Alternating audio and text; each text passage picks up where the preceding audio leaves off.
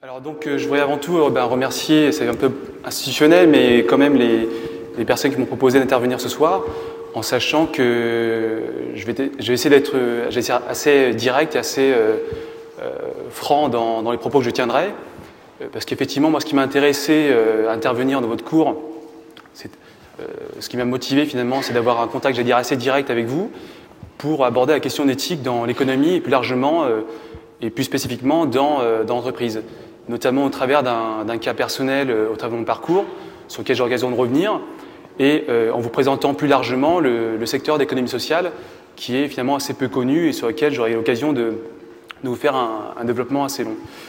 Voilà. Alors, donc comme je vous l'indiquais, je vous ai présenté rapidement, le, je vais commencer à évoquer le plan de, ma présentation. Euh, donc je vais vous présenter dans un premier temps le secteur d'économie sociale, ce qui recoupe, puis on passera, j'ai dire, une, un moment de, respiration, euh, si on peut dire, euh, avec euh, un témoignage plus personnel sur mon, parcours d'ancien étudiant qui aujourd'hui travaille pour Sodistour Touristra Vacances. Et donc je vous présenterai l'entreprise, ses valeurs et les produits que nous proposons et comment l'éthique transparaît à travers, notre au travers du fonctionnement de, dans le fonctionnement d'entreprise et au travers de ses produits. Et enfin, on reviendra, on reprendra de la hauteur pour euh, revenir sur la question des défis qui se, posent aujourd'hui euh, à l'économie sociale et à son apport singulier dans l'économie ou dans, euh, plus largement dans la société actuelle. Voilà. Et puis, nous ferons une pause, je pense, d'ici une heure, à moins qu'on avance assez rapidement. Donc, concernant l'économie sociale, c'est un, concept, si on peut dire, qui, qui, est né à la fin du XVIIIe siècle, dans une période assez critique où euh, euh, il y avait effectivement euh, des carences à la fois de l'État et du marché pour répondre à des besoins sociaux, à des besoins humains. Et c'est un mouvement qui s'est répandu à travers tous les continents, qui n'est pas un mouvement strictement européen, puisqu'il a, connaît des ramifications importantes au Japon, en Asie plus largement, évidemment en Europe, mais y compris aux États-Unis notamment via le, syndicalisme américain. En termes de, courant idéologique, euh, il s'agit d'un mouvement assez, euh, qui puise ses, fondements, ses racines dans diverses euh, influences, dans des influences assez diverses. Évidemment, il y a le, il y a le mouvement chrétien social en premier lieu, le mouvement libéral au sens poétique du terme, pas au sens économique, le mouvement socialiste, qui a beaucoup marqué, euh, qui marque encore aujourd'hui beaucoup l'économie sociale, évidemment le, patronat social, euh, le syndicalisme et l'anarchisme. Et donc c'est ces différents courants, euh, j'allais dire très divers et très riches, qui ont permis de lancer et de fonder les bases de ce qu'est aujourd'hui l'économie sociale. Mais effectivement, ce sont des, racines qui tendent à s'étioler avec le temps. On y reviendra par la suite. Au niveau des, valeurs fondatrices de l'économie sociale, euh, on peut en retenir quatre essentielles. La première, c'est la liberté d'adhésion, c'est-à-dire que ce qui caractérise l'entreprise d'économie sociale, c'est tout simplement le fait qu'il n'y a pas de. Euh, là, c'est une définition négative, qu'il n'y ait pas d'obligation de rattachement ou d'adhésion, et donc c'est la liberté individuelle qui euh, préside au choix d'un individu de rejoindre une organisation, comme une mutuelle, une coopérative ou une association. Et c'est ce qui euh, permet d'avoir une liberté vis-à-vis -vis des, euh, des, différentes parties prenantes, de différents euh, acteurs dans l'économie. Le deuxième principe important, essentiel, c'est celui de la non-lucrativité individuelle, c'est-à-dire que contrairement aux entreprises capitalistiques normales, il n'y a pas de, rétribution en argent, en numéraire, de l'investissement des individus. Euh, C'est-à-dire concrètement que lorsque vous êtes adhérent à une mutuelle, vous n'attendez pas un retour sur investissement de votre adhésion. Lorsque vous adhérez à une coopérative, vous n'attendez pas une rétribution en numéraire, en argent, de l'investissement euh, euh, de la souscription au capital de, euh, la société. Euh, ce que vous attendez en retour, c'est un service. Ce que vous attendez en retour, c'est une amélioration de la qualité de service ou c'est tout simplement le fait de partager un, un projet d'entreprise. De, euh, c'est un élément d'autant plus important que, évidemment, ça, joue beaucoup, ça influence beaucoup les, les relations en termes de gouvernance interne, puisque les personnes qui s'investissent dans une mutuelle ou une coopérative, a priori, ne chercheront pas la rentabilité à court terme. Elles se situent plutôt sur un horizon de long terme.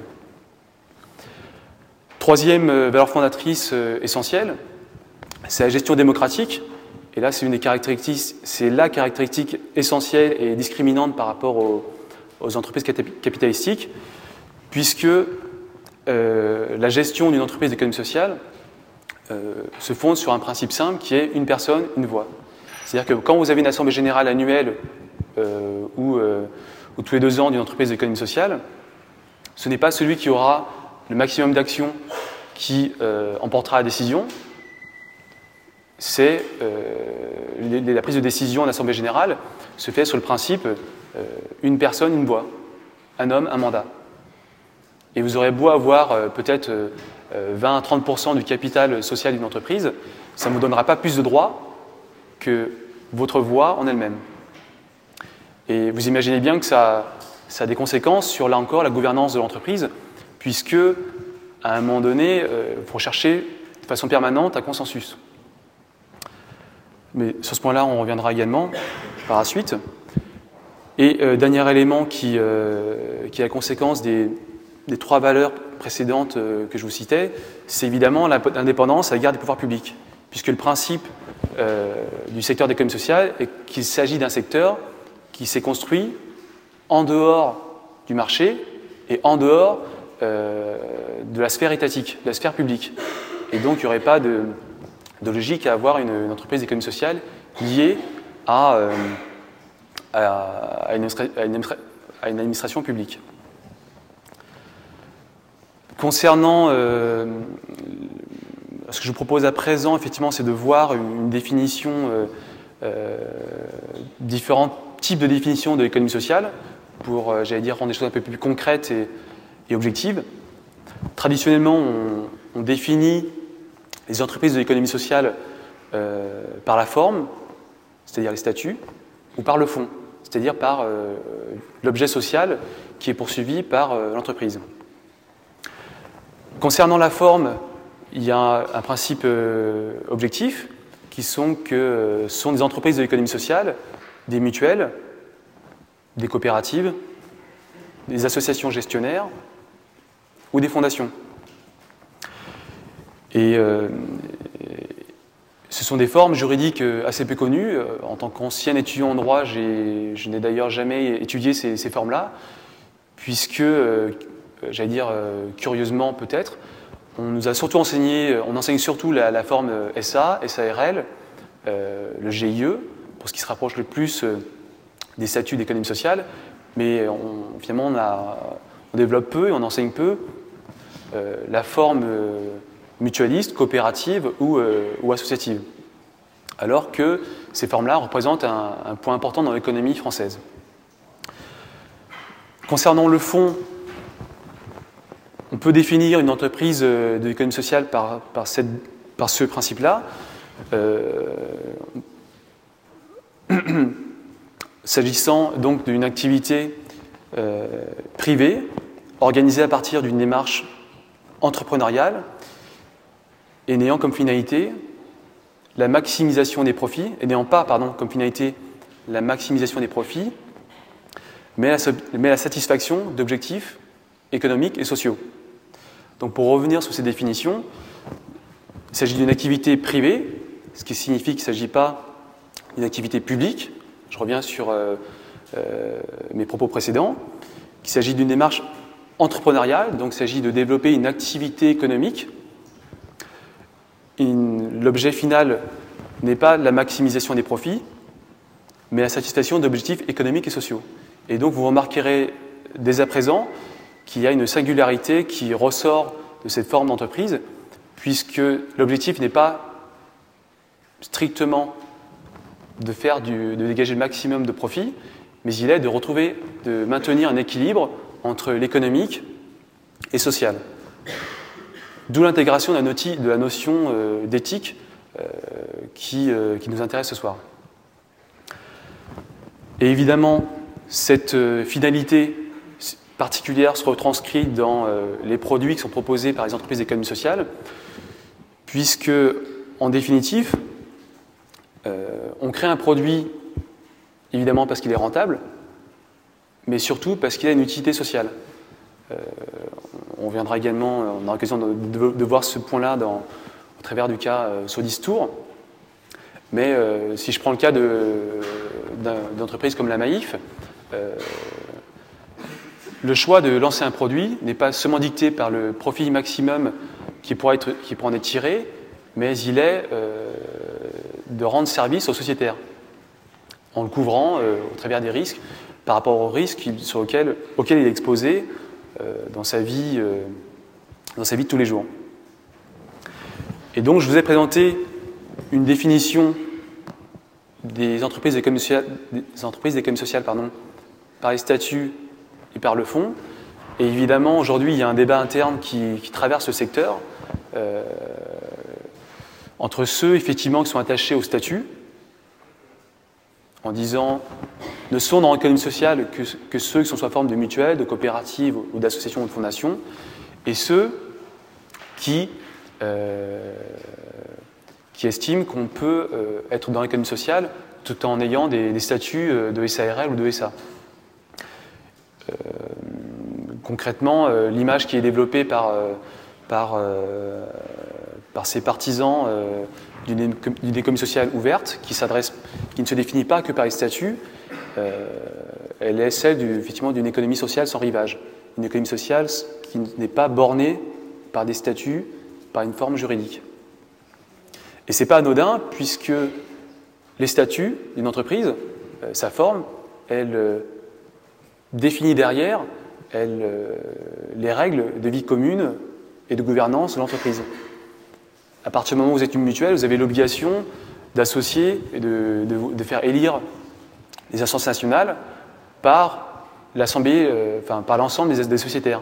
Ce qui n'est pas le cas, par exemple, euh, des sociétés euh, capitalistiques, où vous avez certainement une Assemblée générale, mais qui n'est pas mue, qui n'est pas régie par le principe un homme, une voix.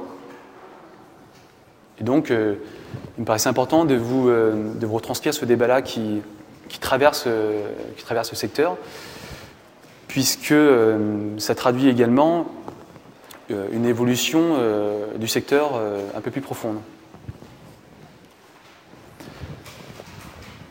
Pour illustrer ce secteur d'activité, plutôt ce secteur, je vous ai repris des, exemples d'entreprises d'économie sociale qui sont relativement connus. Concrètement, il y a la MGEN par exemple concernant les mutuelles dans le domaine de la santé et de la prévoyance. Euh, qui est donc la mutuelle générale euh, de l'éducation nationale. La mutuelle des étudiants, vous connaissez tous, euh, ainsi que, l'USEM qui regroupe la SMEREP et les mutuelles étudiantes régionales. Des mutuelles d'assurance très connues, comme la MAIF, la Massif, la MAF, d'autres banques coopératives qui font parler d'elles récemment, si vous voulez on pourra revenir dessus par la suite. Et d'autres entreprises avec une forte identité, qui sont aussi assez connues. Euh, j'ai pris le cas du groupe Chèque Déjeuner et d'Alternatives économiques. Et euh, je pense que d'ores et déjà, vous vous posez la question de savoir qu'est-ce que peut-être certaines banques font dans, euh, dans les exemples qui, sont, qui vous sont proposés pour illustrer le, le secteur d'économie sociale et ses valeurs. Ce que je peux vous dire d'ores et déjà, c'est que on estime généralement que trois éléments, euh, j'allais dire, fondent une entreprise d'économie sociale. Euh, on retient en premier lieu les statuts, les statuts euh, que j'ai évoqués préalablement. Deuxièmement, les pratiques, en interne et en externe. Et troisièmement, on retient aussi le projet, c'est-à-dire le projet d'entreprise et plus largement son projet politique c'est-à-dire l'impact et l'influence qu'il souhaite avoir sur la société. Pas de façon indirecte au travers de son activité, j'allais dire, euh, euh, économique, mais plus au travers de, sa volonté d'influer sur euh, le fonctionnement de la société. Et donc c'est sur ce triptyque que, que repose l'économie sociale, sur les statuts, sur les pratiques et sur le projet d'entreprise. Je dirais plutôt le projet politique. Et, effectivement, euh, au fil des années, certaines entreprises euh, se trépied, ce triptyque, euh, sur certains aspects, c'est, dire, affaibli. si on prend en compte certaines entreprises que vous pouvez, que vous pouvez reconnaître peut-être ici, on aura l'occasion d'y revenir si vous voulez. Ou plutôt, pour prendre un exemple concret, si on prend le cas des, banques populaires ou des caisses d'épargne, euh, moi, on me pose souvent la question de savoir s'il s'agit de vraies entreprises de l'économie sociale. Est-ce que euh, leurs valeurs euh, sont toujours prééminentes par rapport à la recherche du profit? Et ce que je peux vous en dire, vu l'actualité que vous connaissez tous, c'est qu'effectivement, ces banques, mais ce ne sont pas les seules, il y a aussi Crédit Agricole qui est une, une entreprise d'économie sociale, historiquement, ils avaient été créés par des agriculteurs, par des, exploitants agricoles, par des artisans pour euh, les banques populaires euh, ou par euh, des commerçants pour le crédit mutuel, qui ont voulu à un moment donné s'associer pour échapper aux taux proposés par les, usuriers, par les usuriers. Et effectivement, par la suite, s'est posé la question pour ces entreprises de se développer et de rechercher une certaine rentabilité sur des produits à haut risque. Et euh, c'est cette, euh, cette, déviation qui est aujourd'hui euh, peut-être critiquée par certains dans l'économie sociale. Puisque la plupart des entreprises de l'économie sociale, je pense notamment aux banques, sont plutôt sur des, j'allais dire, des, des, projets, enfin, des petits projets de long terme qui évitent d'avoir une, prise de risque maximum dans leur activité. je referme la parenthèse. Concernant le, poids d'économie sociale, euh, concrètement, l'économie sociale représente 10% du PIB euh, de la France, donc ce n'est pas un secteur euh, négligeable en soi. c'est 2 millions d'emplois et 800 000 entreprises. Et, et, plus récemment, comme vous le savez, il y a eu des actions prud'homales tant chez les salariés que chez les employeurs. Et ce qu'il faut savoir également, c'est que l'économie sociale a présenté des listes au moment des élections euh, prud'homales dans le collège d'employeurs et qu'elle a recueilli 20% euh, des suffrages euh, des employeurs. Pour autant, elle n'est pas encore reconnue aujourd'hui comme, comme, une, comme une entité avec la, capacité de représenter les employeurs. Il y a actuellement un débat, dire, politique et juridique qui est mené par les employeurs d'économie sociale, par le, par le CGS, pour être précis, qui souhaitent aujourd'hui euh, siéger dans les conseils prud'homaux au même titre que le MEDEF, au même titre que la CGPME ou, euh, euh, ou la FNSEA pour les exploitants agricoles. Tout en voulant effectivement influencer les, prises de décision et, et j'allais dire influencer la parole des employeurs en France, pour ne pas laisser le monopole de cette parole au MEDEF comme c'est le cas actuellement. Je suppose que vous le savez, euh, ou plutôt je l'illustre, mais l'économie sociale, vous avez dû vous en rendre compte, est un secteur méconnu. Je suppose que vous ne connaissiez peut-être pas le terme avant, euh, avant, avant, ce soir.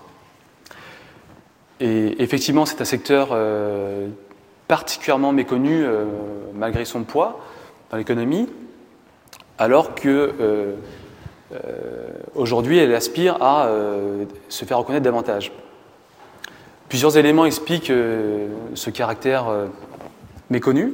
Euh, en premier lieu, une absence de, démarche commerciale.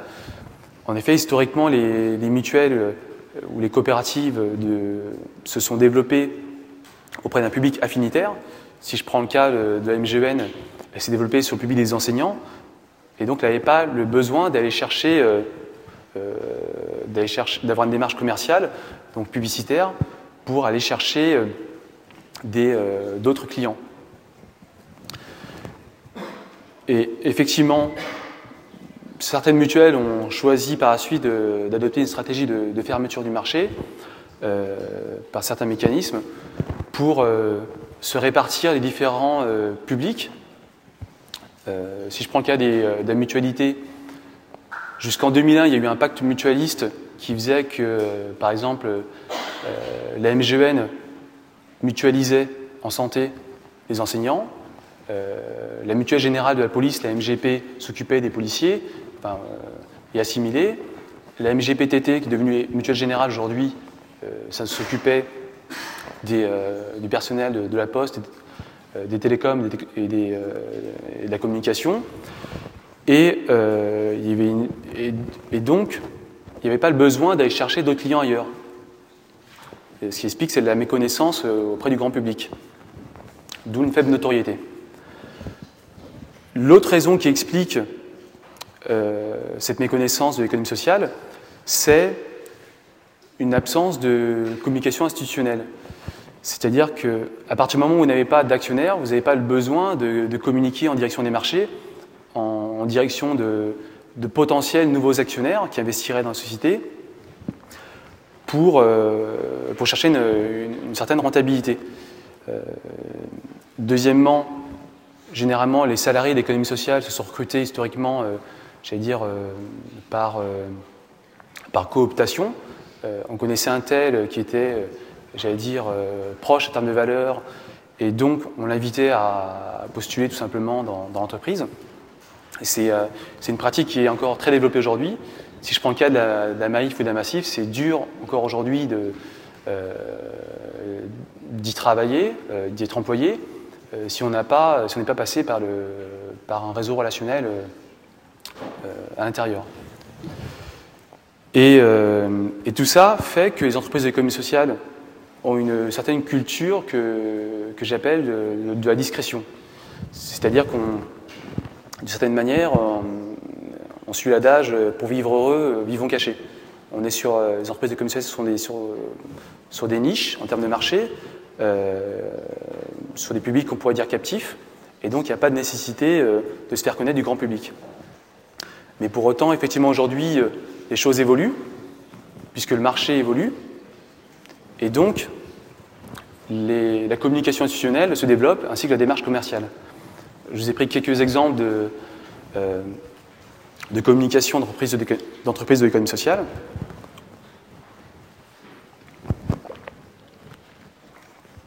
Ici, c'est le cas d'Amaïf, avec une publicité, assez parlante, qui, permet, qui, lui permet de se démarquer par rapport euh, à la concurrence, euh, avec un slogan assez fort. Les valeurs qui nous, qui nous animent ne varient pas tous les jours, en référence au cours de la bourse. Euh, et, effectivement, euh, ce, que la Maïf a voulu traduire par là, c'est tout simplement le, fait qu'elle ne recherche pas une rentabilité maximale et que, euh, tout simplement, elle est là pour défendre ses sociétaires en premier lieu.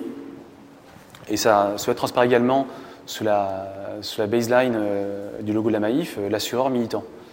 Et d'ailleurs, c'est c'est assez intéressant en termes de, communication, puisque euh, la Maïf, en termes de positionnement, elle ne se situe pas seulement dans la gestion des relations clients, mais elle va au-delà, puisqu'elle se positionne en tant que militant pour ses sociétaires. Donc elle en fait plus que ce qu'un client pourrait attendre d'une démarche commerciale. Autre exemple de, communication, même s'il n'est pas très net, celui de la Massif euh, qui fait actuellement euh, qui est actuellement développé dans les médias. Euh, donc, avec un fait nouveau qui est que les entreprises d'économie sociale assument leurs valeurs. Euh, parce que jusqu'à très récemment, jusqu'à quelques années, euh, ce secteur-là n'assumait pas le fait de revendiquer la solidarité comme une valeur fondatrice, puisque ces entreprises avaient le, sentiment que ça pouvait les, les pénaliser en termes de choix au moment de, au moment de, euh, du choix de, tout un chacun pour euh, se mutualiser euh, pour une assurance automobile, une assurance habitation, etc. etc. Autre exemple, ah non, je l'ai enlevé, j'avais pris un dernier exemple à l'origine qui était celui de la, MGN, mais bon, peu importe. Et ce qu'on peut, ce qu'on peut retenir aujourd'hui, c'est que les entreprises de l'économie sociale ont, commencent à une stratégie de, de communication grand public depuis euh, quelques années, puisque les, conditions euh, sur le marché ont évolué et donc ces entreprises-là ont dû adapter leurs pratiques et donc adopter une démarche commerciale ce qui veut dire concrètement aussi aller recruter des étudiants en école de commerce plutôt peut-être qu'à la fac, malheureusement. C'était un travers, un complexe qu'elles traduisent par rapport aux entreprises capitalistiques classiques. Et pour autant, aujourd'hui, ces entreprises, bénéficient d'une reconnaissance très forte euh, en termes de, qualité de service reconnue euh, auprès, de leurs clients, puisque dans les classements en termes de qualité de service, euh, la Banque Populaire a été classée première il y a 2-3 ans par Bearing Point sur leur étude annuelle. De même, la, la Maïf, depuis la création de, peux plus exactement, de, l'indice, mais depuis en fait à peu près 5-6 ans, un classement des, entreprises d'assurance a, été, euh, a été lancé. Et depuis la création de, cette, de ce label, la euh, est euh, première sur la qualité de service. Il y a également un attachement, très fort des, entreprises, plutôt des, employés, des salariés d'économie sociale à leur entreprise, qui se traduit évidemment par un faible turnover, mais ça j'y reviendrai également par la suite. J'en viens à présent à un, témoignage effectivement un peu plus euh, euh, personnel d'ancien étudiant de, de Paris 1 pour, euh, pour, illustrer la question d'éthique au travers de, l'insertion professionnelle et, dans l'économie plus généralement. Donc pour ma part, j'ai eu un parcours, j'allais dire, assez, assez particulier au travers de mon, cursus universitaire et puisque, en premier lieu, j'ai été euh, militant euh, euh, pendant mes, études à l'université. J'ai été effectivement engagé dans, le syndicalisme étudiant d'une part, et au niveau local et par la suite au, sein d'une direction nationale d'un syndicat étudiant.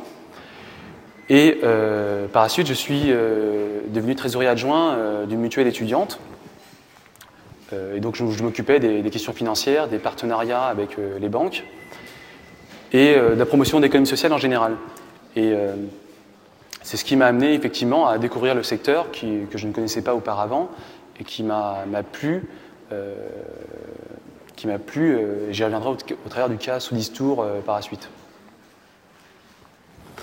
En termes de, parcours universitaire, j'ai effectivement, comme indiquait Arnaud, commencé par des, études de droit, je vais dire, assez classiques, euh, à Lyon puis à Saint-Quentin-en-Yvelines.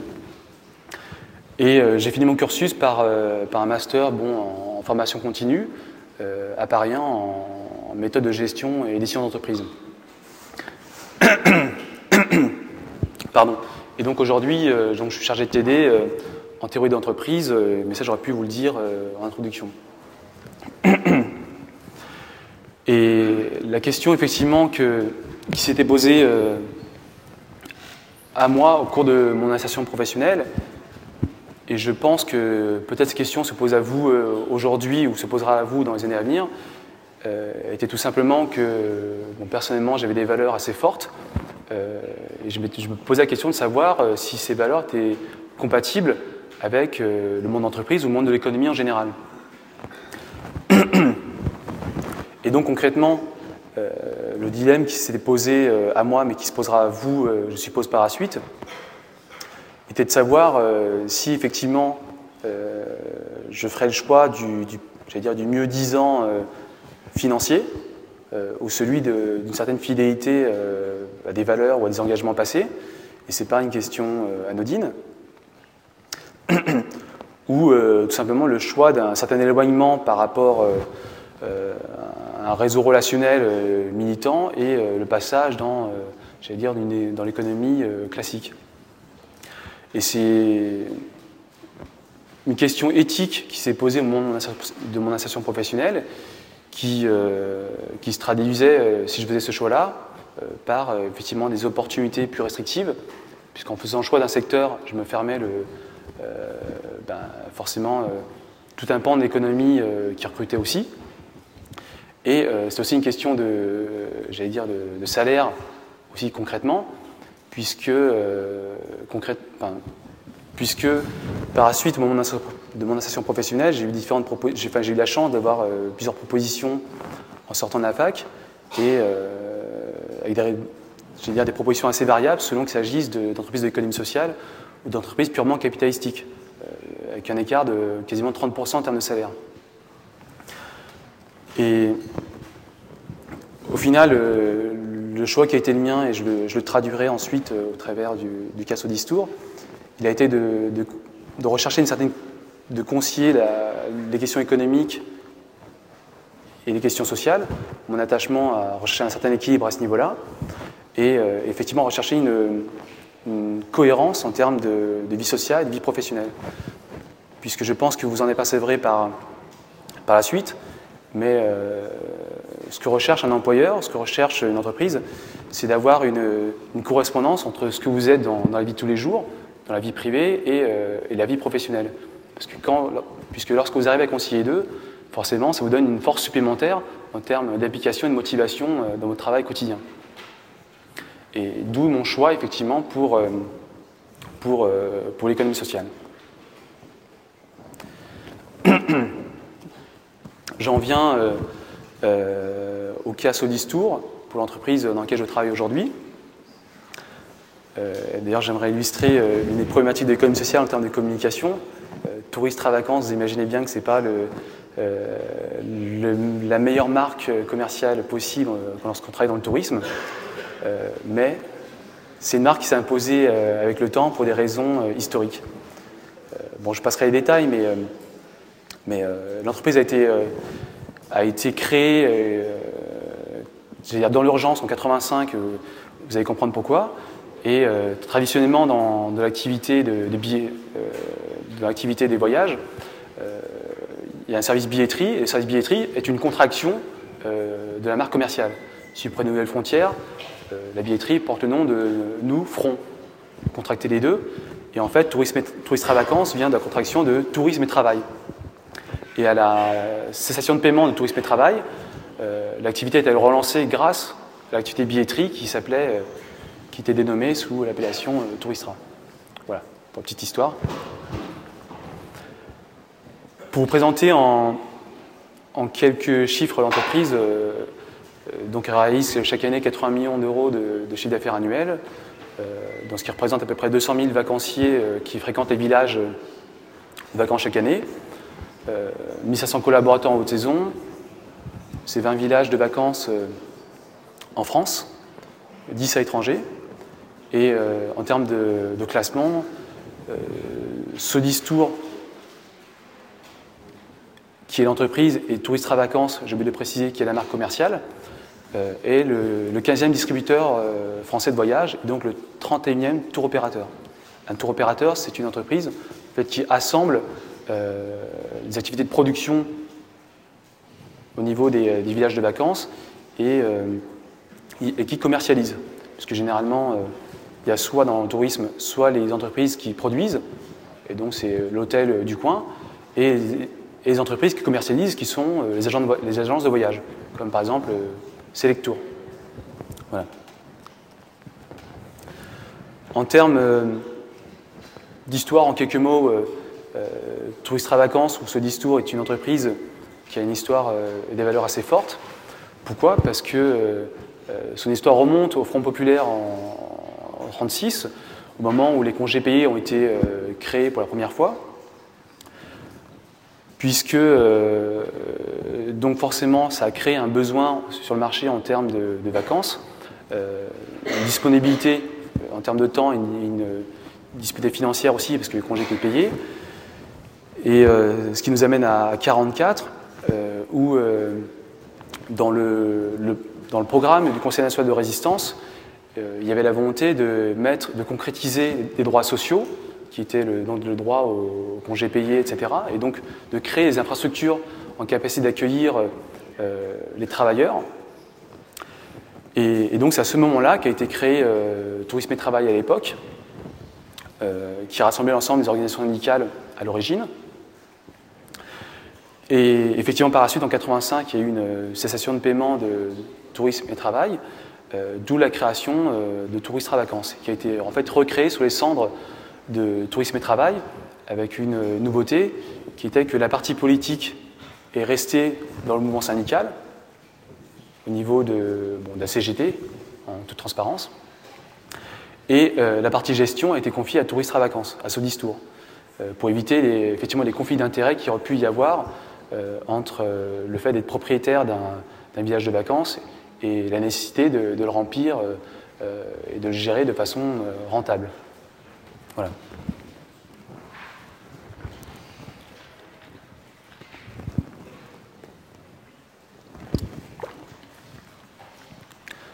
En termes de, au niveau du projet poétique de, de Touristes à Vacances, ou plutôt de ce discours, euh, elle se traduit notamment par euh, le projet poétique plus général euh, du tourisme social, qui, s'est développé et construit en opposition, si on peut dire, au, tourisme marchand, avec un principe, enfin plutôt un idéal qui était de la promotion du droit aux vacances de qualité pour tous.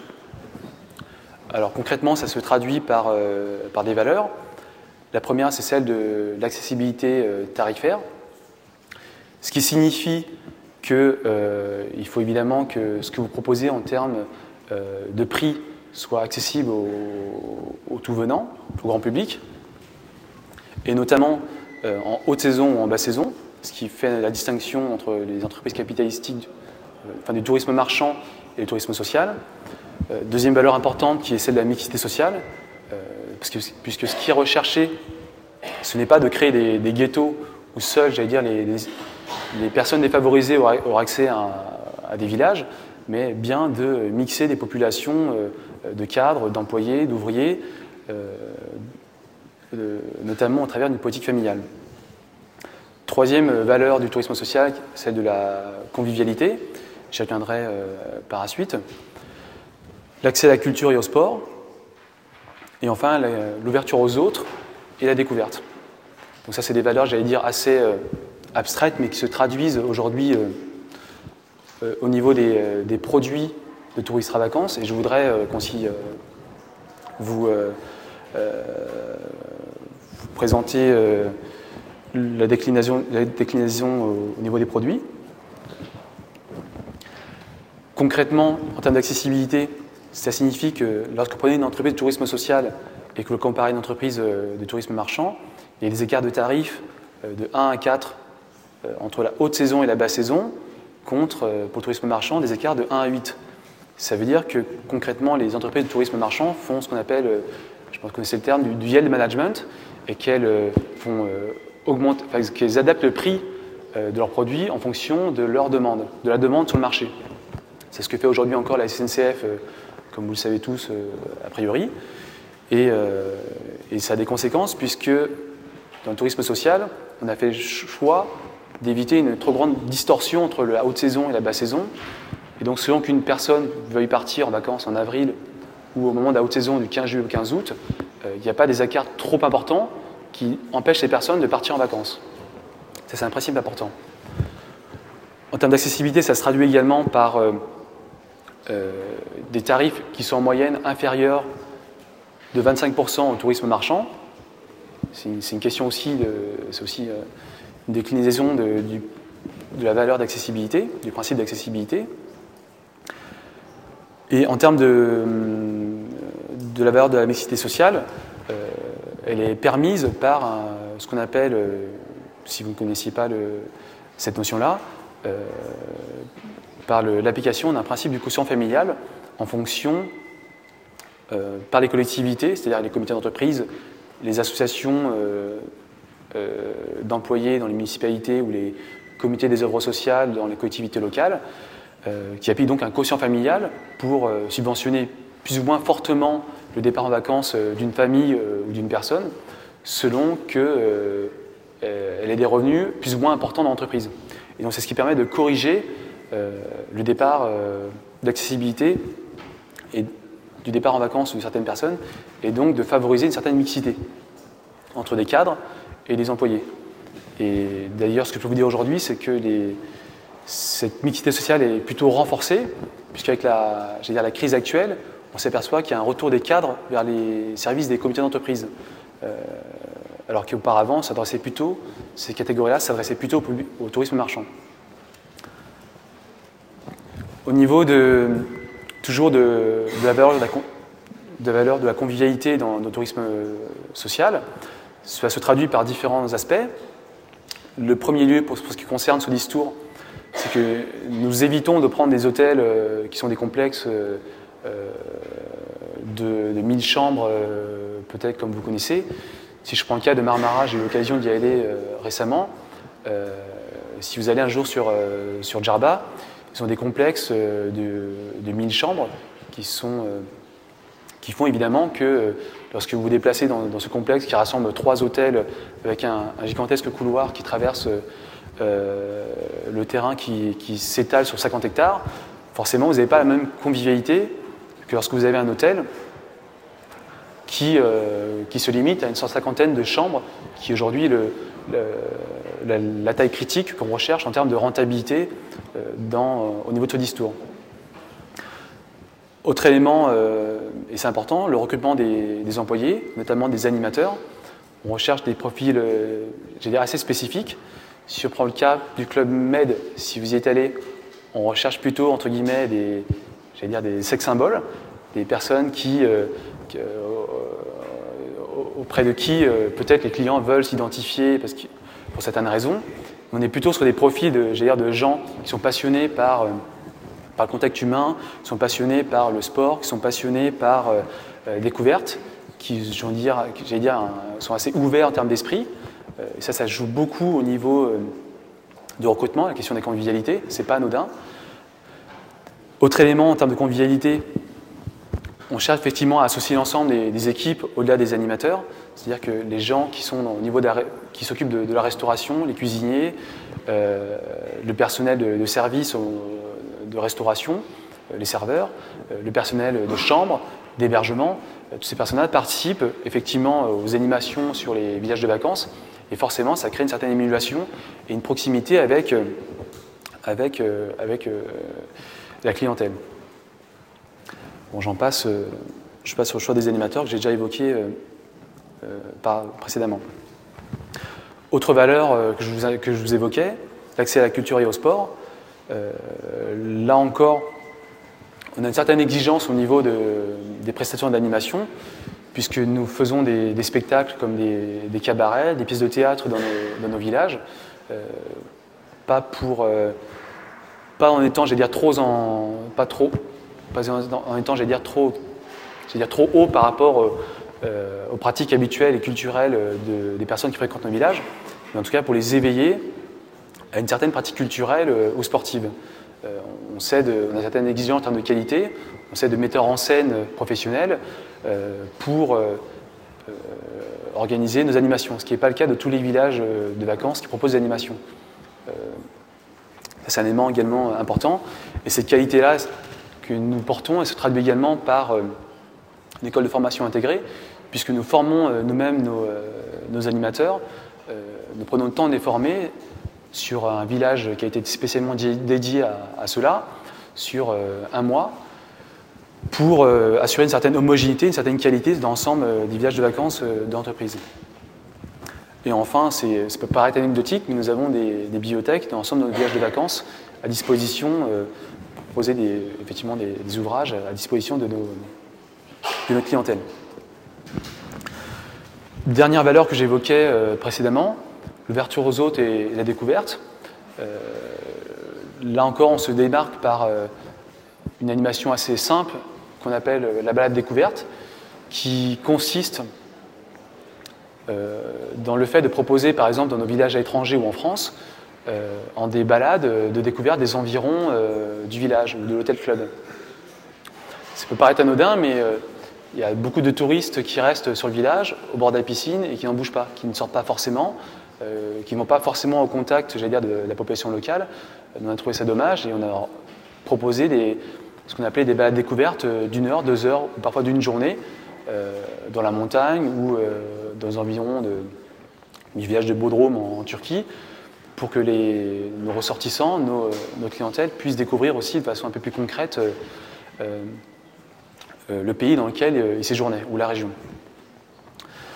Et euh, évidemment, l'ouverture aux autres, c'est possible grâce à la convivialité, euh, ce qui renvoie à mon point précédent à mon point précédent. Notre projet politique en termes de, au niveau, en termes de, en tant qu'entreprise de tourisme social, elle se démarque, elle se traduit également par des, partenariats forts. Bon, bah, ça peut paraître anodin, mais les cafés, les sucres, les chocolats dans nos, dans nos villages de vacances sont, sont issus du commerce équitable. Euh, ça a eu un, surcoût évidemment, mais qu'on a assumé euh, parce que c'était une question de, principe. Mais là encore, avec des efforts à, faire, pardon, puisqu'on s'est aperçu qu'on avait certaines, on pas au bout de notre logique.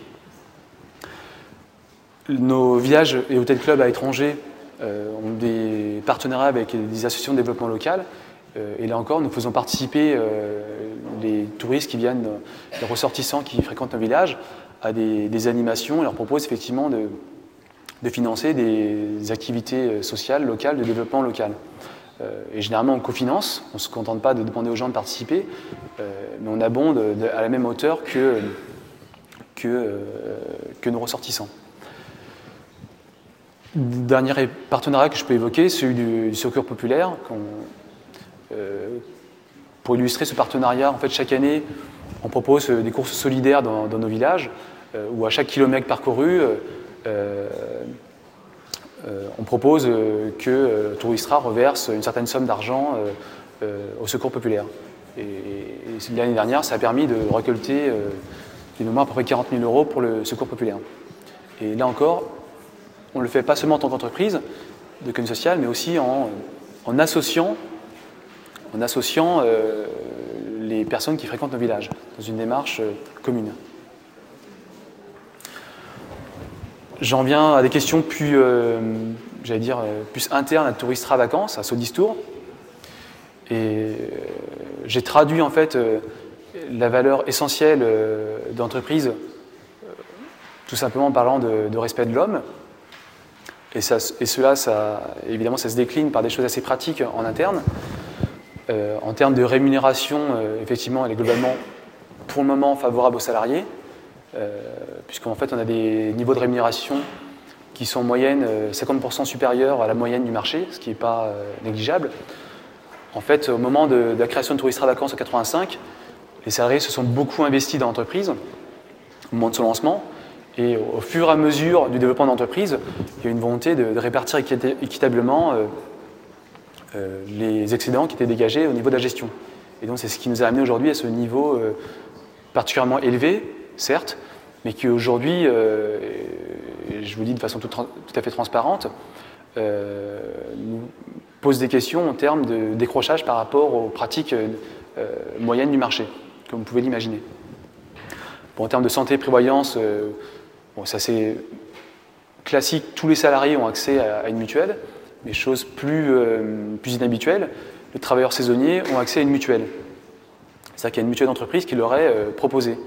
Euh, là, c'est assez rare en termes de, en termes de pratique dans, le secteur du tourisme, parce qu'on estime généralement que les travailleurs saisonniers sont des travailleurs, j'allais dire, qui sont, qui sont, difficiles à fidéliser, et donc les employeurs font plus difficilement des efforts en direction de cette catégorie.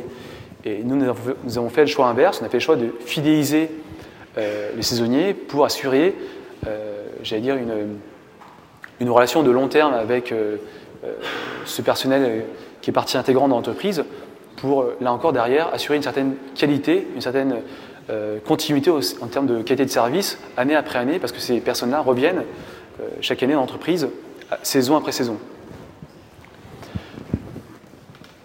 Au niveau de discours, on propose également une, culture de, la promotion interne. j'ai pu, euh, effectivement me rendre compte, euh, puisque j'y suis arrivé en fait euh, assez récemment, en avril 2008, au terme de, mon cursus universitaire. et effectivement, comme dans toutes les entreprises d'économie sociale, jusqu'à présent, mais les choses changent, on a toujours favorisé la promotion interne, puisque il y a toujours une volonté de chercher des collaborateurs qui avaient un profil dont les valeurs collent à celles de l'entreprise. Et donc forcément, on a plutôt tendance à jouer la promotion interne, euh, la cooptation, dans l'évolution des, plans de carrière euh, des collaborateurs. Et, évidemment, ça a un coût en termes de, formation qui est assumée par l'entreprise. Un management participatif, ce que, je, ce que je peux vous dire en termes également de fonctionnement, c'est que ça, c'est peut-être pas propre aux entreprises d'économie sociale, mais en tout cas, c'est un trait fort. Euh, il y a un management qui se veut participatif. C'est-à-dire qu'on ne se situe pas dans une, euh, entreprise, dire, pour prendre peut-être une caricature, on ne se situe pas dans une administration centrale où il y a une directive qui est imposée par euh, l'éditeur de service et les employés doivent l'appliquer. Il y a toujours la volonté de rechercher une certaine association et un certain consensus dans la prise de décision, ce qui effectivement rallonge les processus de décision, comme vous pouvez vous l'imaginer, mais ce qui permet aussi d'avoir une certaine, enfin, une plus grande, forte adhésion des, employés aux euh, projets qui sont développés par la suite. Euh, autre euh, élément important que j'ai appelé RIT, l'entreprise développe des, séminaires, des, des, moments forts d'entreprise eu égard à son histoire, comme euh, la journée de la femme, euh, bon, ça peut paraître anodin, mais qu'on organise euh, un déjeuner autour de la journée de la femme, la journée des droits de la femme, pardon, vendredi dans l'entreprise, où il y a deux heures sont banalisées pour tout simplement proposer un moment de convivialité aux, salariés. et si je prends le cas des séminaires, les séminaires depuis deux ans, l'entreprise les fait à l'étranger, au Maroc, en Tunisie, et c'est aussi un, geste politique qui se traduit par des coûts financiers importants, euh, puisque, euh, ça peut paraître anodin là encore, mais euh, il y a des personnes d'entreprise qui ne sont jamais parties à l'étranger qui n'ont jamais pris l'avion, et c'est aussi une forme de reconnaissance de leur implication dans l'entreprise.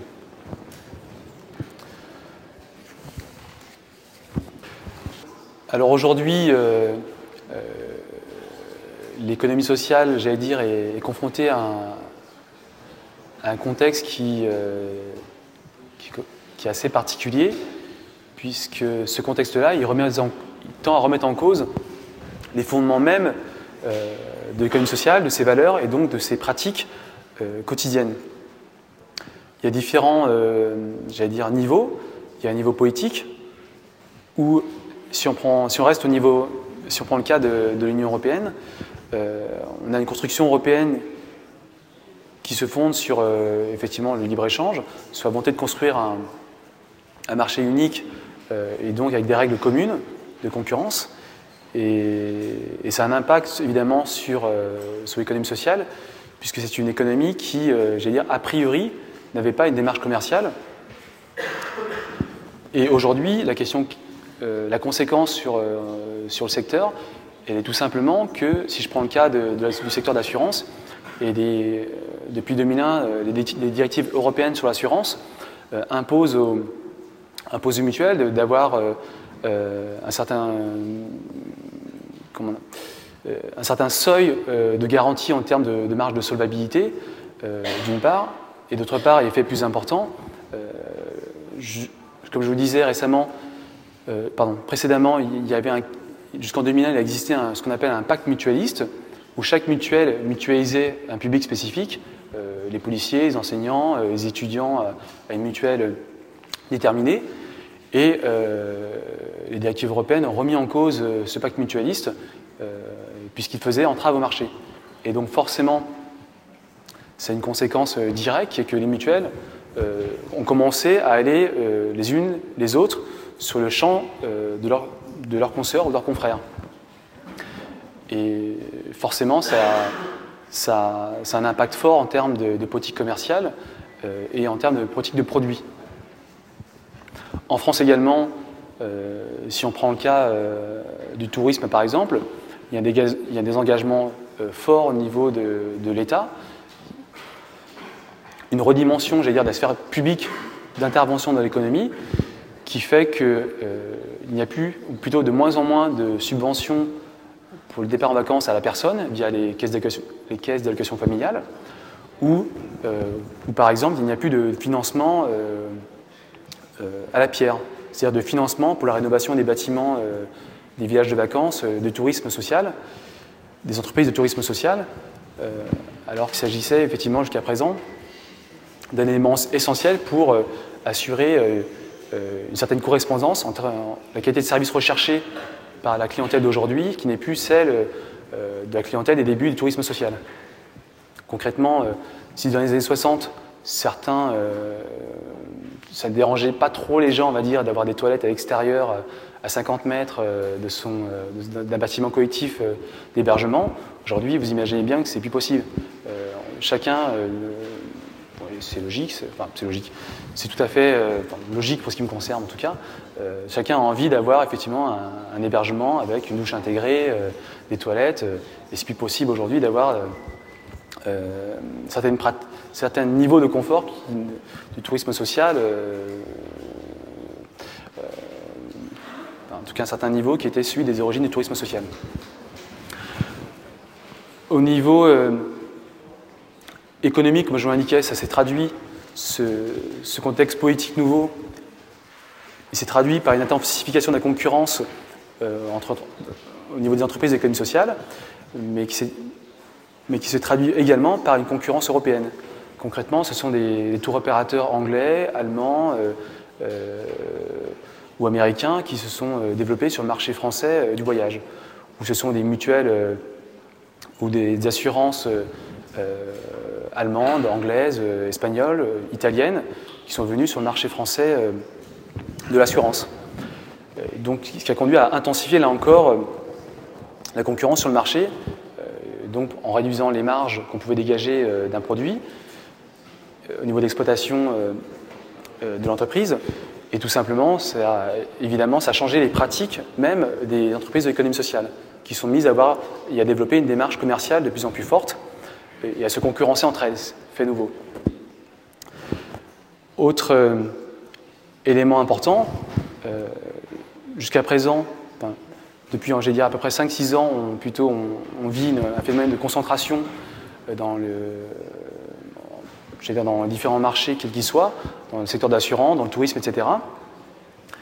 Et l'un des caractères distinctifs du, de l'économie sociale était euh, il, se situe au niveau du lien fort qu'il y avait entre le sociétaire et l'entreprise.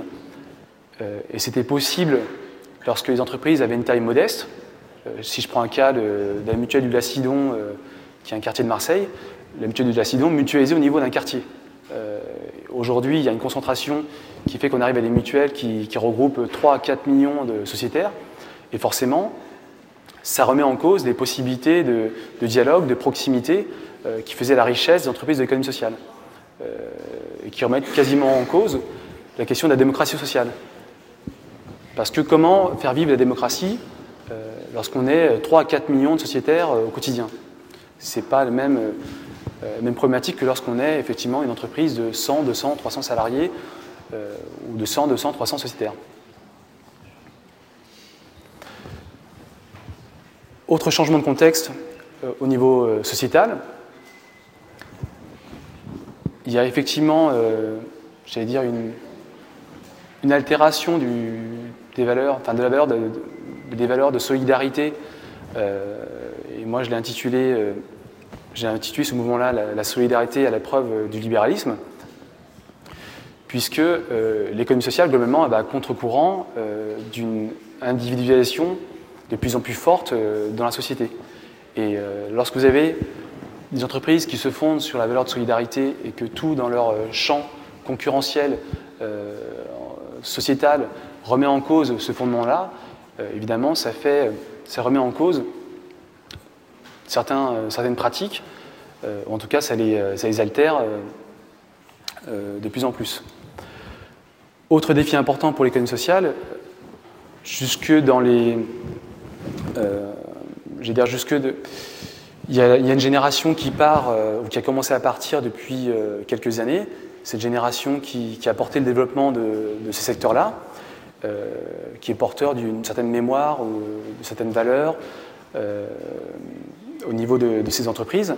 Et il y a évidemment un, enjeu en termes de, de renouvellement générationnel, générationnel pardon, et, donc, et de maintien, et de, maintien de, et de transfert de ces valeurs-là euh, aux nouvelles générations qui arrivent.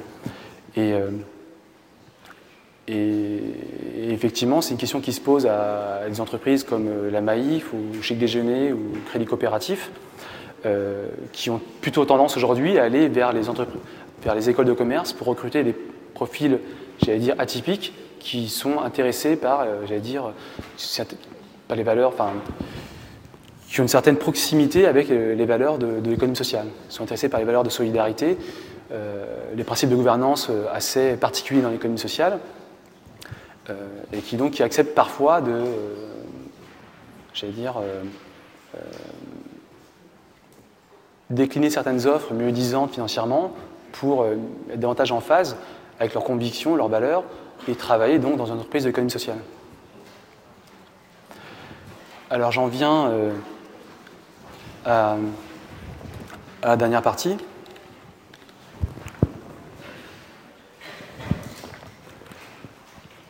La question qui, est posée ici, ce sont, euh, elle est celle des apports de, l'économie sociale en général dans la société.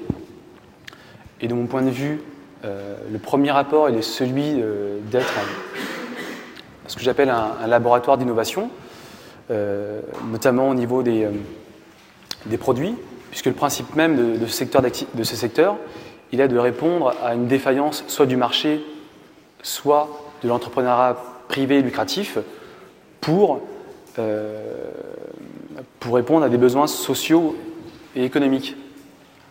Et donc l'une euh, des particularités de ce secteur est évidemment de, créer des produits qui répondent à des besoins euh, nouveaux ou émergents. Par exemple, le, le microcrédit social, est une euh, création des entreprises de l'économie sociale. Aujourd'hui, ce, type de produit tend à se développer. Euh, ou si je prends par exemple les mutuelles, c'est une création qui, est, qui a été. C'est une création des, des corporations au XVIIIe siècle, à la fin du XVIIIe siècle, ou même un peu avant, qui ont voulu euh, mutualiser euh, les risques et donc euh, protéger tout un chacun, chaque individu, en créant des caisses de solidarité. Et donc pour faire émerger des, pour répondre à des besoins économiques et sociaux, surtout sociaux en l'occurrence. Et, et, donc par la suite, le marché est arrivé et le secteur d'assurance s'est développé sur le, pour concurrencer l'activité des mutuelles. Mais donc il y a bien une origine sociale au niveau de certains produits. J'ai abordé la question de microcrédit social des fonds de garantie euh, en partie. En termes de, gouvernance aussi, il, s'agit d'un laboratoire d'innovation sociale, puisque euh, les entreprises d'économie sociale, pour l'essentiel, euh, sont, promeuvent un modèle de démocratie économique, ou ce qu'on appelle aussi un modèle de, démocratie sociale, dans la mesure où il y a une volonté d'associer l'ensemble des parties prenantes de l'entreprise peut prendre le cas de, euh, la forme des, sociétés coopératives d'intérêt collectif, où sont rassemblés dans l'entreprise, et c'est original, lorsqu'on parle de gouvernance, euh, euh, qui rassemble à la fois évidemment les sociétaires, comme dans toute entreprise d'économie sociale, mais aussi dans différents collèges, pardon, qui, qui rassemble dans différents collèges l'ensemble des parties prenantes de l'entreprise, et pas seulement à l'extérieur, donc les, salariés évidemment au travers des sociétaires, les coopérateurs, les collectivités locales qui peuvent avoir intérêt à, financer une entreprise d'économie sociale, euh, mais aussi euh, la direction d'entreprise euh, ou différents partenaires de, la société.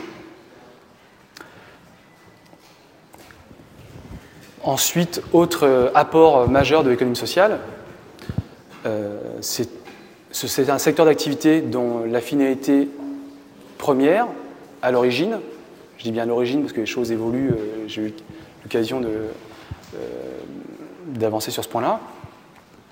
Euh, ce sont des entreprises qui sont d'abord mues par, une volonté d'apporter un sens dans la société. D'une certaine manière, le projet d'une entreprise d'économie sociale, en principe, il est d'abord d'apporter une transformation, de contribuer à la transformation des sociétés. Exemple concret, la création de, liens sociaux. Les entreprises d'économie sociale ont d'abord la volonté de développer euh, des liens sociaux entre les personnes. Bon, j'ai pris le cas du tourisme social précédemment. On peut prendre le cas aussi aujourd'hui des, services à la personne qui se développent aujourd'hui.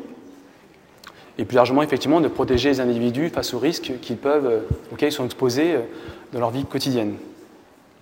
En termes de management, il y a une volonté de, respecter l'homme euh, en premier lieu, au niveau de la pratique interne en termes de gestion des ressources humaines et à l'extérieur. Et j'espère qu'on pourra en débattre. Euh, et il y a effectivement aussi un, projet politique. Euh, j'ai pris deux cas pour, illustrer ce point-là qui n'est pas forcément évident à, illustrer. deux actions qu'ont menées des entreprises de l'économie sociale récemment. Comme vous le savez euh, peut-être, j'espère, il y a eu en 2007 des grèves enseignantes assez dures qui ont duré euh, à peu près trois mois. Et euh, donc forcément, quand vous faites grève et que vous n'êtes pas payé, ça a des conséquences financières importantes. Et la CASEN Banque Populaire, qui est la, caisse d'action sociale de l'éducation nationale, qui en fait regroupe les enseignants au sein d'une caisse spécifique d'un groupe Banque Populaire, au moment des grèves d'enseignants, il y a une rencontre avec euh, les syndicats euh, d'enseignants. Et euh, il a été convenu d'un commun accord que la caserne Banque Populaire suspendait les, prélèvements, de, le paiement des crédits, le remboursement des prêts accordés aux enseignants pendant les trois ou quatre mois que duraient les pénalités financières de, des pénalités financières euh, des enseignants qui ont, qui ont fait grève. C'est quand même un, j'allais dire un, acte assez fort, parce qu'évidemment, c'est la trésorerie en moins, et donc c'est un coût supplémentaire en termes de, gestion des, flux financiers. Autre, euh, autre élément que, que j'ai retenu, euh, au moment de le cas de l'intervention du, du, du, PDG de Chèque Déjeuner, qui est une coopérative en fait qui regroupe à peu près 5000 salariés en Europe, en France et en Europe, euh, et qui, euh, au moment du débat sur, euh, de la polémique avec Jean-Marie Messier, qui a eu lieu il y a quelques années sur les stock options, était intervenu dans le débat public, puisqu'à l'époque, il y avait des, plusieurs des millions d'euros de, stock options qui étaient proposés à Jean-Marie Messier, qui pour certains avaient failli dans, la gestion d'entreprise. Il y avait un débat au sein du débat public euh, et, effectivement, euh, le MEDEF défendant la position euh, de la direction de, de Vivendi Universal qui accordait les stock options à, Jean-Marie Messier.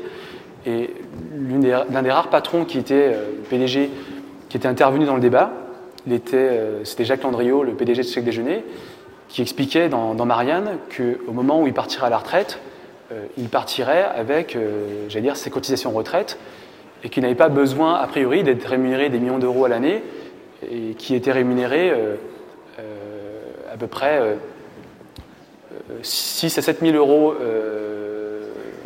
par mois, alors qu'il dirigeait une entreprise de, 5 000 salariés à peu près de dimension européenne. Et donc ce qui, j'allais dire, mettait à mal l'argumentaire du MEDEF qui était de dire qu'une entreprise et un patron avaient besoin d'avoir un certain niveau de rémunération pour pour avoir une contrepartie au niveau de responsabilité et au risque encouru par, euh, par ses dirigeants. Autre exemple que je pourrais prendre toujours sur chèque déjeuner, c'est une entreprise qui est passée aux, 35 heures depuis 1985. Euh, euh, donc ce n'est pas un geste anodin d'entreprise, il y a une volonté politique d'influer sur le cours de, la société, sur les pratiques sociales en général. Je prends aussi le cas par exemple pour les plus connus de la Massif, qui, euh, qui, a une durée légale, du travail euh, euh, d'entreprise de 31h30 aujourd'hui. Et, avec des salaires qui sont effectivement supérieurs à la moyenne du marché. Et donc tout ça pour vous dire que,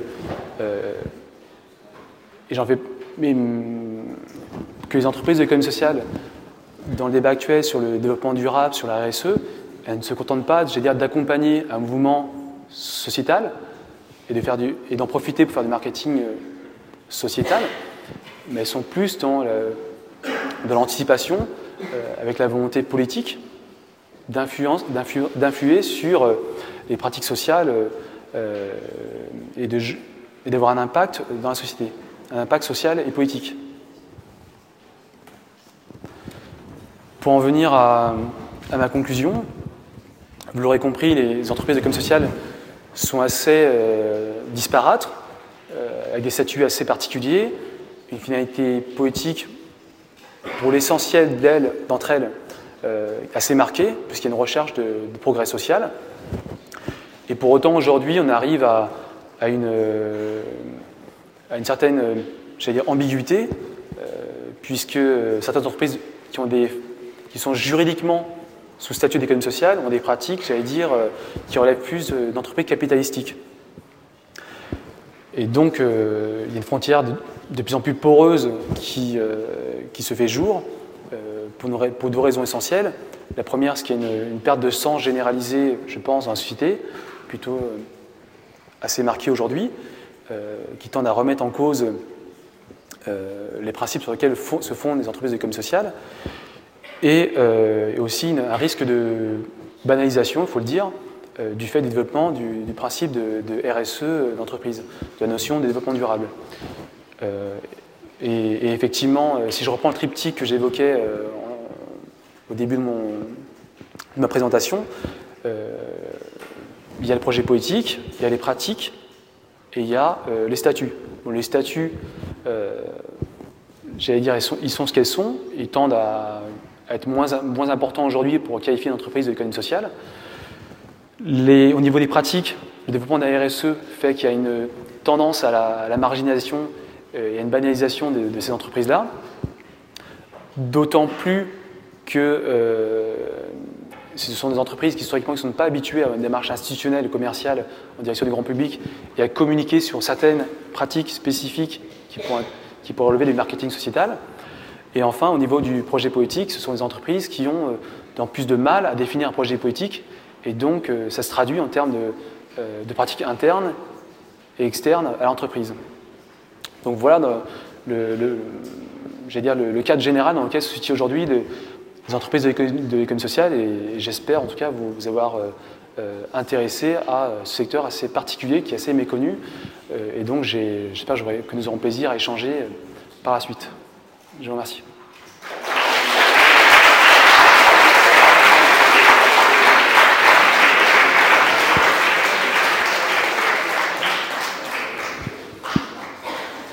L'heure rituel est maintenant aux questions. Adrien, fidèle au poste.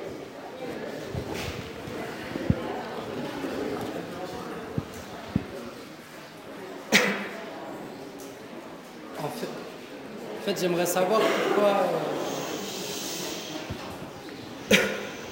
pourquoi aujourd'hui, vous, je pense que ce modèle, en fait, il a, en fait, aujourd'hui, on recherche un, nouvel, un nouveau modèle économique.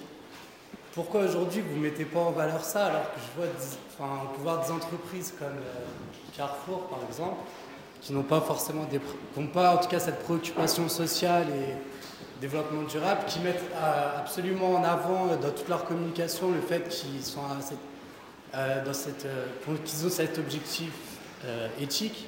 Pourquoi vous aujourd'hui vous vous communiquez pas plus là-dessus quoi? En fait, je dis ça parce que, par exemple, je, connais euh, votre. je suis parti en vacances par, euh, par, euh, cette, par Touristra. Et à aucun moment, j'ai su vraiment que, que j'étais dans, une entreprise de mm. ce type-là. Et ça, ça me En fait, je suis un peu déçu qu'il n'y ait pas plus de bruit autour de ça. Et, et peut-être. Enfin, qu'est-ce que vous pouvez faire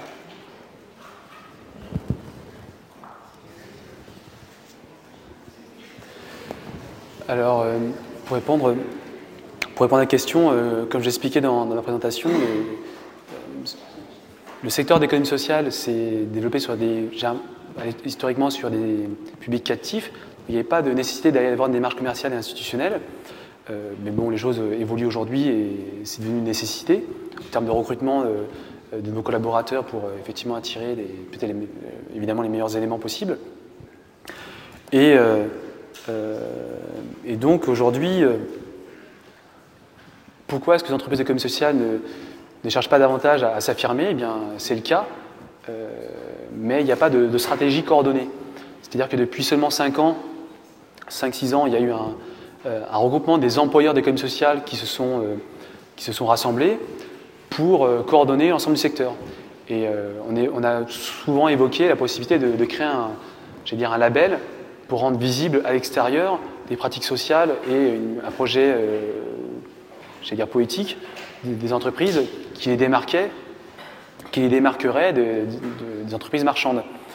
Euh, mais il y a effectivement, euh, ça, se, confronte à des enjeux d'entreprise avec euh, certaines qui n'ont pas forcément envie de mutualiser des moyens financiers pour communiquer. Peut-être que la Massif, le Crédit Agricole, je peut-être pas pris les meilleurs, la Maïf, la MGN, préfèrent se payer, j'allais dire, des campagnes de communication institutionnelle ou commerciale pour communiquer sur leur image plutôt que sur l'ensemble du secteur. Ça, c'est un des premiers problèmes. Mais par contre, comme je vous l'indiquais, il y a une prise de conscience généralisée du secteur euh, de proposer, de pouvoir proposer aujourd'hui dans le débat actuel euh, un modèle de développement économique alternatif, parce que euh, pas de nécessité de rémunérer des actionnaires à 15%, et donc possibilité d'avoir une stratégie de long terme, fort attachement des, collaborateurs d'entreprise et donc faible turnover et forte qualité de service à l'égard des, utilisateurs, des usagers, des, services proposés. Et donc, c'est pourquoi les entreprises de com social ont, présenté des listes euh, récemment sur le collège employeur pour influer sur les pratiques patronales et sur la, j'allais dire, la, vision qu'on peut avoir d'entrepreneurs d'un point de vue social. Et le fait que les entreprises de com social aient recueilli cette fois-ci 20%, c'est pas anodin. parce qu'aux dernières élections prud'homales, elles avaient recueilli 10%. Donc il y a une certaine progression au travers du, auprès des employeurs qui, se développent, euh, mais qui, qui, ne se traduit pas encore aujourd'hui par une représentation légale. Et en fait, il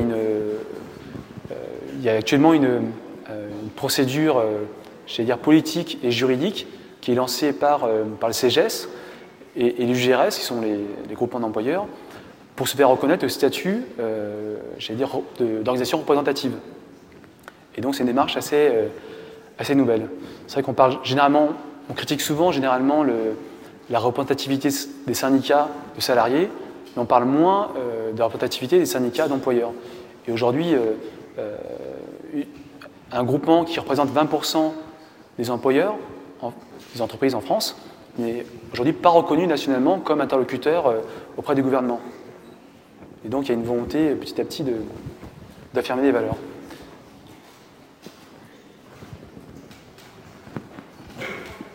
J'ai une question. Fait, en fait, moi j'ai beaucoup travaillé avec les, mutuelles, notamment les, euh, mutuelles assureurs, euh, mutuelles de santé, mutuelles banques, genre crédit mutuel, etc. Et le, ce que j'en retiens, moi, c'est que, en fait, effectivement, ils n'ont pas cette même notion de nécessairement de, de, volonté de faire des profits à tout prix qu'ils peuvent avoir des, compagnies d'assurance à profit ou autres. Mais en revanche, c'est un peu. Euh, ils vivent un peu en vase clos. Et moi, j'ai l'impression que le bénéfice principal, ce sont les salariés qui le retirent et pas les clients. Alors, parce que justement, vous avez parlé de la notion de cooptation et le fait de, de recruter par relation. La semaine prochaine, on va avoir l'intervention euh, de la directrice de la promotion euh, de l'égalité de la HALD et la cooptation, ça ne fait pas partie, enfin je veux dire, ça ne met pas tout le monde à chance euh, égale. Enfin, c'est un exemple. Et puis, ce que vous dites, c'est qu'effectivement, les conditions de travail, les salaires peuvent être supérieurs ou meilleurs que sur le marché, euh, dans les entreprises marchandes. Mais les clients, ils ne, retirent pas nécessairement euh, toujours les bénéfices en termes de, de, de meilleurs prix. Et puis, on peut même au sommet avoir euh, des, problèmes de corruption, euh, de la tentation, même s'il y a certains, la majorité sont honnêtes, euh, comme il n'y a pas d'actionnaires et il y a d'énormes sommes d'argent. Moi, je ne citerai pas des noms, mais j'ai entendu des histoires et certaines réactions de grands dirigeants de ce genre de, société qui, moi, m'ont choqué. Voilà. Donc, je voulais votre réaction par rapport à ça. En fait, effectivement, euh, il, y a deux, aspects, à, évoquer. Le premier, c'est euh, euh, à qui profitent, j'allais dire, les, excédents de gestion des entreprises de l'économie sociale. Et dire, c'est une question qui se pose dans, chaque entreprise. Et globalement, je partage pas tout à fait votre point de vue parce que, euh, dire, au niveau, de, niveau des rémunérations, aujourd'hui, on assiste à une, certaine pression euh, de la concurrence des entreprises, j'allais dire, euh, classiques ou, même entre entreprises d'économie sociale pour recruter, j'allais dire, ce qu'on estime les meilleurs profils. Et forcément, ça élève le niveau des salaires petit à petit dans les entreprises d'économie sociale pour des choses de façon tout à fait transparente. Mais, euh, par contre, euh, et dans le même temps, le, marché fait que les prestations sont proposées, sont proposées par euh, les mutuelles notamment elles tendent à s'aligner sur les pratiques du marché. Mais ça ne se fait pas forcément en mieux, mais ça se fait, pas, ça se fait généralement, j'allais dire, en, en, descendant au niveau de, la gamme de, la qualité de service, malheureusement.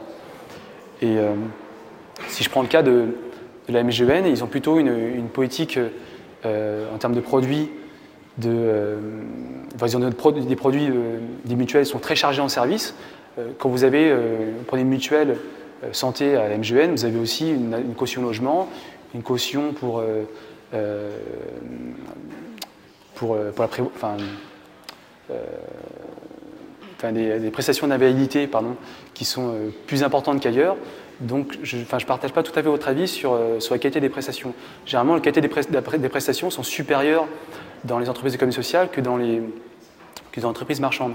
Si je prends le cas, par exemple, de, de AXA euh, ou de sa filiale Direct Assurance, qui se tarde d'avoir les meilleurs prix en termes de, sur le marché de, l'assurance auto, euh, ce qu'il faut savoir, même dans l'assurance habitation, ce qu'il faut savoir, c'est que au moment d'un sinistre, la Maïf ou la Massif ne euh, sont pas juste dans l'application des clauses contractuelles pour euh, indemniser euh, un sociétaire qui a été sinistré, ils vont plutôt rechercher les moyens pour l'indemniser.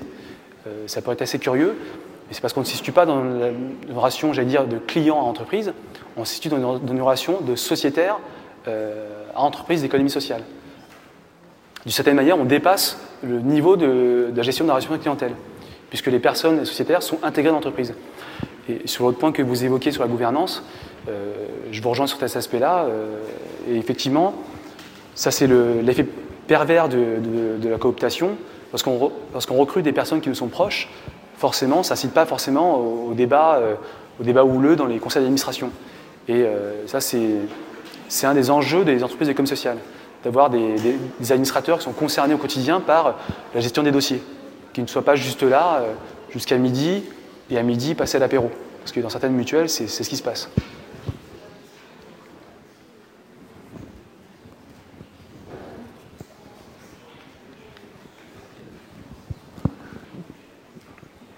Vous avez parlé des défis euh, qui euh, vont arriver pour les, entreprises de l'économie sociale.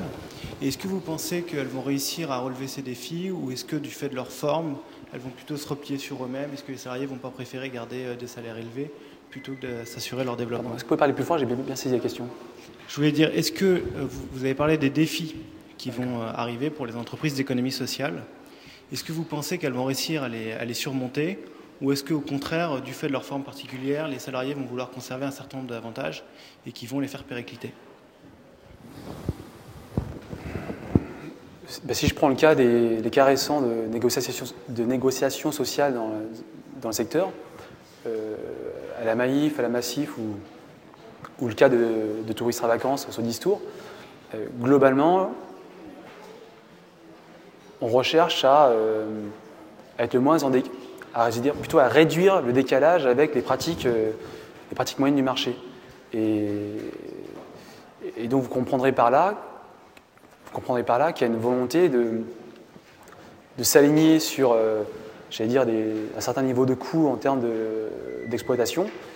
et ce que je peux en dire par rapport à votre, question, j'allais dire plus globale sur euh, l'avenir des entreprises de l'économie sociale, euh, enfin moi, moi-même, je, peux, je peux difficilement répondre, je peux simplement donner un point de vue personnel, mais j'estime qu'avant d'être une question économique, c'est d'abord une question politique. Si je reprends les, euh, les défis qui se posent à l'économie sociale, le premier point que j'ai évoqué, c'est la question politique. Euh, et évidemment, le contexte légal, donc le contexte fiscal, concurrentiel, il détermine les pratiques d'une entreprise. Et lorsqu'on intensifie la concurrence entre, sur un marché, ça se ressent, ça se ressent à ce niveau-là. Donc la question est plutôt, d'un point de vue politique, de savoir finalement quelle société on veut. est-ce que, est-ce que, l'économie doit rester un, un outil au service de l'homme ou est-ce que l'homme doit être un, une variable d'ajustement pour le marché? Donc c'est une question plus large euh, d'ordre politique euh, que je vous renvoie à tous.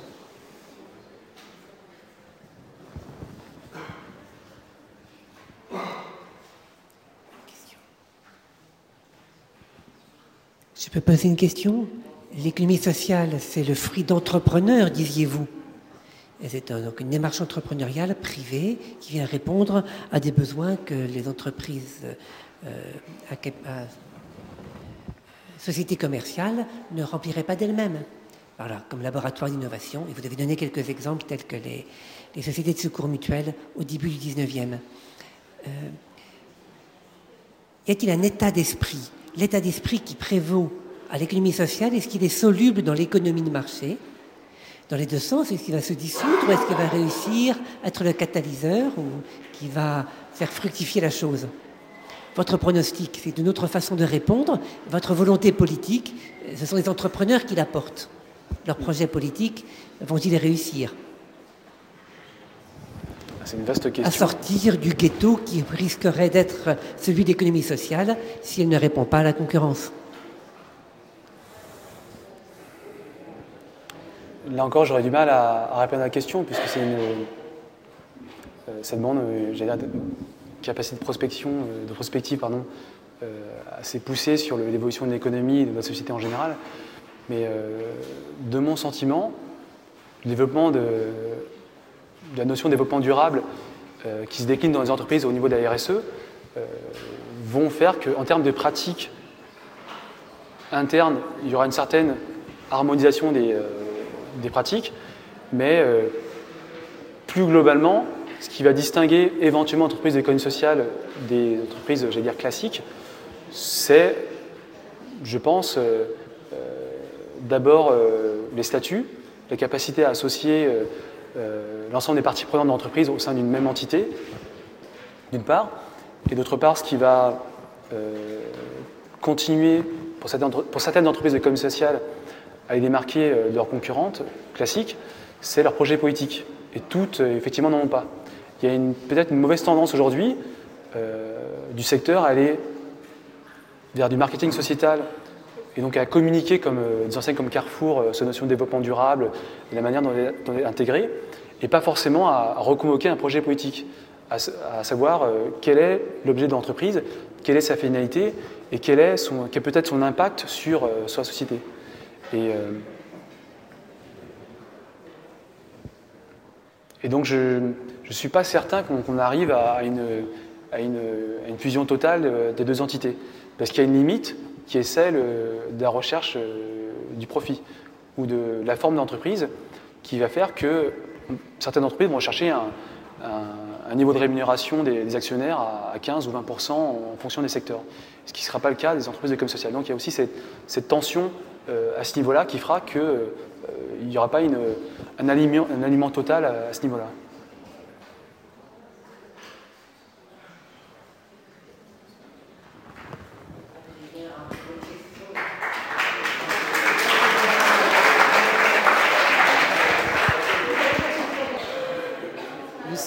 C'est juste pour savoir euh, comment vous placez l'argent de l'entreprise?